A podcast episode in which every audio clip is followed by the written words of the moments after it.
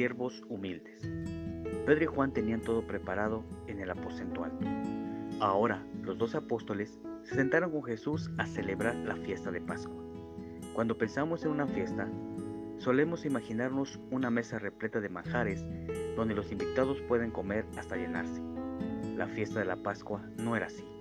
En realidad, no era más que una simple comida, cordero asado, pan sin levadura y hierbas amargas. Allí estaban todos, aun Judas con su secreto cruel. Es posible que hubiera preferido mantenerse alejado del buen maestro, pero debía descubrir dónde iría Jesús después de la fiesta de Pascua. Eso era lo que había prometido decirles a los principales sacerdotes, hasta que no lo supiera, debía quedarse ahí. Esa noche, Jesús hizo algo que ninguno de ellos podía entender. Después de la cena, se levantó de la mesa y puso a un lado su manto. Tomó una toalla y se le envolvió alrededor de la cintura. Puso agua en un recipiente y comenzó a lavarle los pies a los discípulos y a secarlos con la toalla. Era algo extraño por dos razones. Uno era que Jesús se levantó a lavar pies después de la cena. Nadie hacía eso.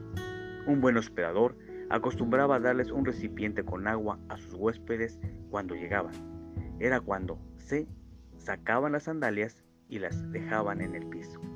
Qué refrescante era lavarse los pies polvorientos y acalorados antes de cenar. Y así era como evitaba traer polvo sobre la alfombra limpia del que los había invitado. Así que era normal que los discípulos no comprendieran por qué Jesús les lavaba los pies después de la cena.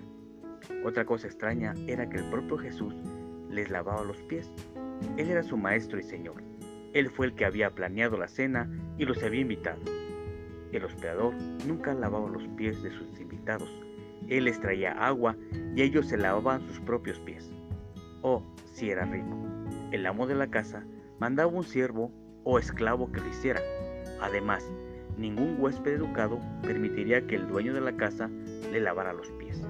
Sin embargo, aquí, el Hijo de Dios les lavaba los pies a sus discípulos y ellos se lo permitían, todos menos Pedro.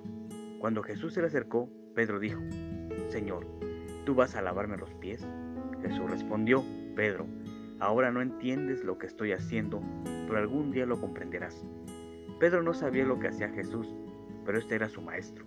Él no debería estar lavándole los pies. No importaba si los demás discípulos se lo habían permitido. Él no iba a dejarlo hacer eso.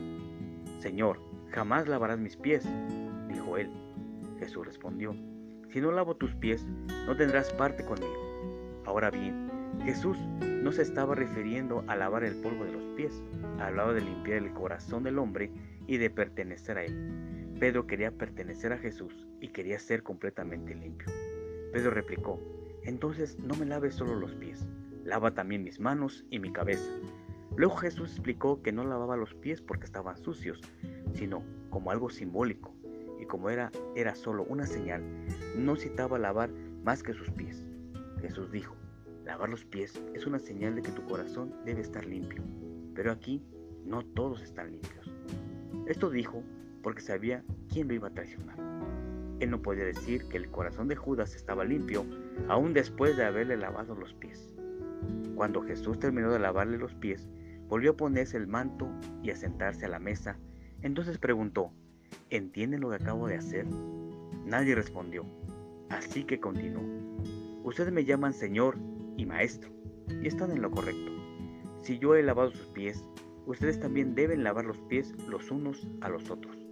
Ahora, esto era algo que los discípulos podían comprender bien. Si el maestro se había humillado de tal forma que había lavado los pies sus siervos, sin duda sus siervos deben humillarse para lavarse mutuamente los pies.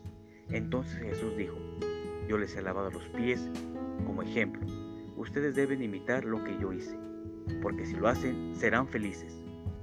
Arrodillarse y lavar los pies de otra persona no pareciera un buen método para hallar la felicidad. Era el oficio de un siervo. ¿Quién disfrutaría eso? Pero los discípulos vieron al maestro hacerlo. Le oyeron decir que debían hacer lo mismo, y ellos sabían que si deseaban seguir a Jesús, debían estar dispuestos a ser siervos.